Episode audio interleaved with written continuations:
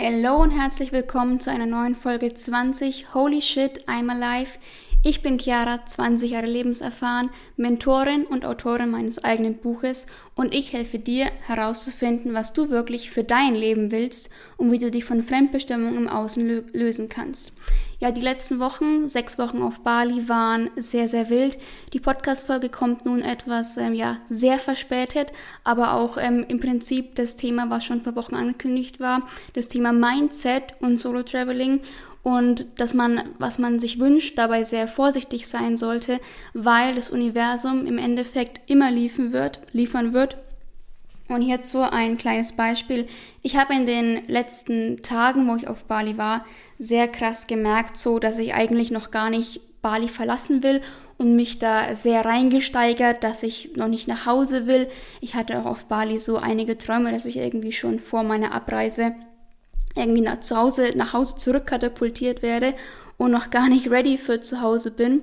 Und ich möchte euch hierzu kurz ähm, mal so ein bisschen die Grundlagen geben, wo denn unser, wie denn unser Denken und unser Handeln funktioniert.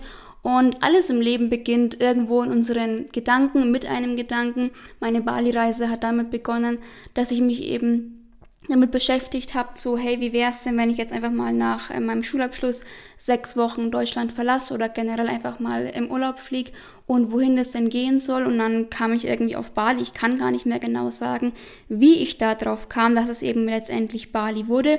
Aber habe dann eben immer mehr über Bali nachgedacht, was mich wiederum in eine Handlung gebracht hat, mich zu beschäftigen, okay, ähm, wie sind die Flugverbindungen, was kann ich auf Bali alles machen und bin eben in ein Gefühl der Vorfreude gekommen. Also der Grundsatz ist eigentlich, dass du Gedanken hast, der dich in ein bestimmtes Gefühl bringt, zum Beispiel Vorfreude, und du dadurch dann eben eine, eine, eine Handlung kommst oder eben auch eine, eine Nichthandlung, wenn es beispielsweise ein negatives Gefühl ist.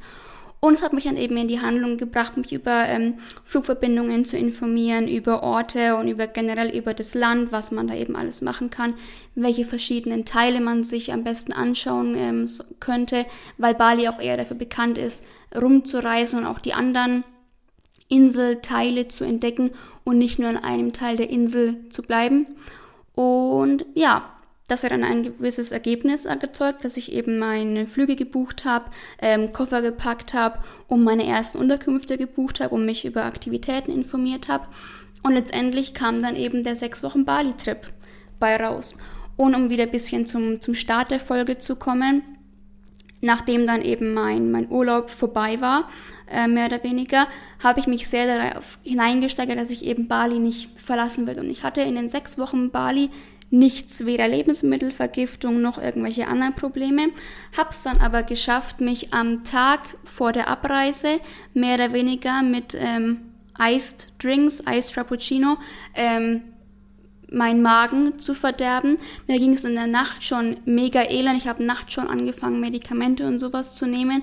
Und am Morgen dachte ich mir wirklich, Chiara, so kannst du kein Flugzeug betreten.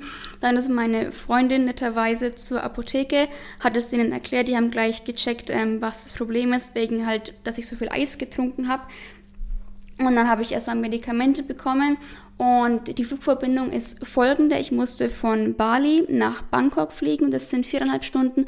Hatte ich in Bangkok fünf Stunden Aufenthalt und von Bangkok nach äh, München wären es nochmal elf Stunden gewesen. Der Flug nach Bangkok ist alles problemlos verlaufen. Mir ging es auch soweit gut. Ich war einfach halt mega erschöpft, weil ich die ganze Nacht nicht geschlafen hatte. Und wo ich in Bangkok war, ich hatte auch den ganzen Tag eigentlich nichts gegessen. In Bangkok hatte ich mir dann nur eine Portion ähm, blanken Reis bestellt, dass ich einfach ein bisschen was im Magen hatte. Dann hat es aber angefangen, dass durch die Kombination von Übermüdung und Jetlag und whatever ich, ähm, es mir immer schlechter ging. Und ich weiß noch, kurz vorm Boarding, also die haben halt dann ähm, den, das Boarding ausgerufen, ich habe mich angestellt in die Reihe und sowas. Und dann, wo es in diesem, in diesem Tunnel zum Flugzeugeinstieg ähm, ging, habe ich gemerkt, wie es mir immer schwummriger wurde und mir übel wurde. Und ich bin dann ins Flugzeug eingestiegen und habe der Stewardess gesagt, ja, ich fühle mich nicht gut und ob ich mich denn, weil ich hatte Economy-Ticket, aber ob ich mich denn in der Business Class einfach hinlegen könnte, um mich ein bisschen ausruhen zu dürfen. Habe mich dann im Flugzeug, noch bevor ich überhaupt meinen Sitz betreten habe, übergeben.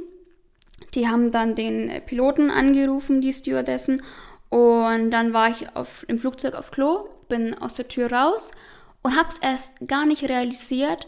Und sie sagen mir einfach, ich habe es wirklich erst gar nicht gecheckt, sie sagen mir einfach, sie können mich so nicht mitnehmen, sie haben mit dem Piloten gesprochen, es ist kein Arzt an Bord, sie können das nicht verantworten. Und es war wirklich wie in so einem Film, als ob das absolut surreal ist. Ihr müsst euch das vorstellen, ihr seid schon im Flugzeug drin und die sagen euch einfach, ihr müsst wieder aussteigen und dürft nicht mitfliegen.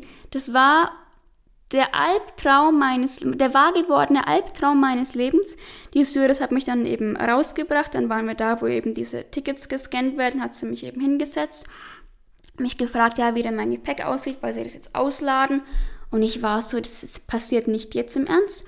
Und dann war ich auch, ja, was soll ich jetzt machen? Es war zu dem Zeitpunkt in Bangkok 2 Uhr nachts. Ich war eh schon total übermüdet, wollte eigentlich nur schlafen. Und dann sie so, ja, äh, du musst halt morgen einen Flug oder halt quasi dann, ähm, es war ja schon morgens, ähm, einen, einen, anderen Flug nehmen.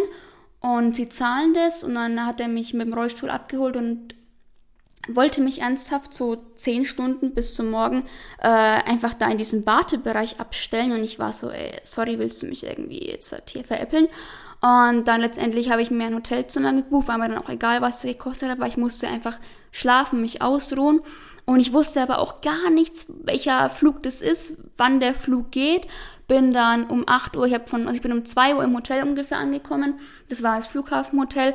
Bin um 8 Uhr wieder ausgecheckt, bin zum Flughafen, bin zum Check-in. Da begann das nächste Drama, weil beim Check-in kam, ja, es existiert für sie quasi kein Ticket. Der hat mich dann zum Ticketschalter überwiesen am Ticketschalter haben sie dann gesagt, ja, wir übernehmen schon das Ticket. Sie müssen halt nur irgendwie diese, diese Gebühr zahlen, weil es jetzt ein anderer Flug ist. Also ursprünglich wäre ich nach München geflogen und wollte jetzt den Flug nach Frankfurt nehmen. Und dann haben sie halt nachgeschaut wegen Plätzen und ich wollte eh ein Priority Seat, also quasi in der ersten Reihe von Economy, wo man ein bisschen mehr Platz hat.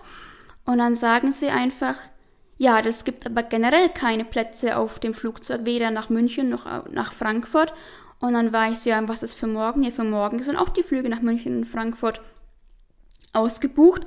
Und dann war halt das nächste Drama und der Albtraum ging irgendwie weiter, weil ich kann ja nicht in Bangkok bleiben, bis sie irgendwann im Laufe der Woche einen, einen Sitz für mich im Flugzeug frei haben.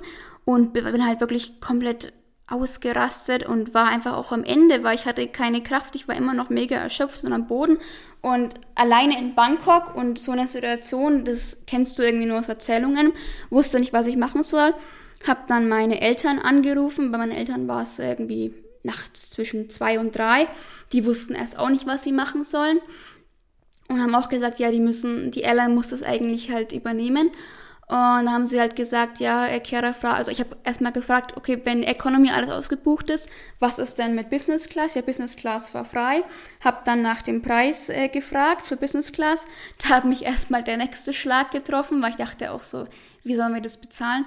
Und da meinte mein Vater aber einfach, äh, ja, buchst, dass du nach Hause kommst und wir schicken dann der Airline ein Schreiben äh, für die Kostenerstattung, weil sie mich ja nicht auf, auf, Flugzeug gelassen haben. Letztendlich ähm, habe ich dann Business Class gebucht, bis ich dann mein Ticket bekommen habe und mal eingecheckt war, waren dann auch insgesamt wahrscheinlich, bis ich am Flughafen war, bestimmt zwei Stunden vergangen, bis mal das geklärt war. Bin dann, ähm, habe dann auch das Business Class Ticket ausgenutzt, bin in die Lounge und bin dann in Flieger und heimgeflogen. Und man muss dazu sagen zum Thema, ähm, sei vorsichtig, was du dir wünschst. Ich habe schon vor, bevor ich überhaupt nach Bali geflogen bin, mir gesagt, ja, ich sehe mich in der Business Class und ich werde Business Class fliegen und habe das mehr oder weniger manifestiert, da aber gar nicht mehr so wirklich drüber nachgedacht. Letztendlich ähm, wurde dann meine Manifestation etwas auf ähm, ja, Hardcore-Art und Weise umgesetzt aber war auch gut. Ich habe dann von elf Stunden Flug äh, sieben Stunden bestimmt geschlafen, habe auch auf dem Flug nichts gegessen, außer ein Stück von der Käseplatte und äh, zwei Cracker, bis ich in Deutschland war. Wo ich in Deutschland war, habe ich schon meinen Eltern gesagt, sie sollen mir bitte was zu essen mitbringen, weil ich kurz vorm Verhungern war. Und das war schon wirklich so ein so ein Trip wie aus dem, wie man irgendwie Nachrichten hört oder von anderen, von aus Erzählungen letztendlich muss ich auch sagen, alles, was ich mir auf Bali irgendwie gewünscht habe und mir vorgestellt habe, dass passieren wird, ist letztendlich auch eingetreten, weil das Universum einfach immer liefert. Wenn wir etwas aussenden auf einer gewissen Frequenz, kommt es auch auf der gleichen Frequenz zurück. Es ist halt immer nur eine Frage der Zeit, was wir denken, wie schnell sich das erfüllen wird. Und letztendlich hat sich meine Manifestation der Business Class erfüllt, nur etwas auf andere Hardcore-Art und Weise, genauso wie, dass ich Bali nicht verlassen wollte. Ich hätte es fast aus gesundheitlichen Gründen nicht verlassen können, weil es mir einfach ähm, so schlecht ging zu dem Zeitpunkt. Und auf jeden Fall war das eine Podcast-Folge, würde ich sagen, wert. Es gibt auf jeden Fall jetzt auch bald wieder regelmäßig Folgen. Ähm, ich entschuldige mich hier in dem Sinne für meine kleine Bali-Pause, aber jetzt habe ich hier auch wieder meine Ruhe, mein Mikrofon und quasi keine, keine Ausreden mehr, keine Folgen aufzunehmen. Und ich denke, dass in den nächsten Wochen auf jeden Fall hier in den Podcast-Folgen noch einige meiner Bali-Erlebnisse und Learnings und so geteilt wird, weil das einfach schon magisch ist und vieles, was man da einfach erlebt, von einem widerfährt, kann man zwar den Leuten erzählen, die nicht dort waren, aber man wird es nie so nachvollziehen können, wie wenn man eben dort war.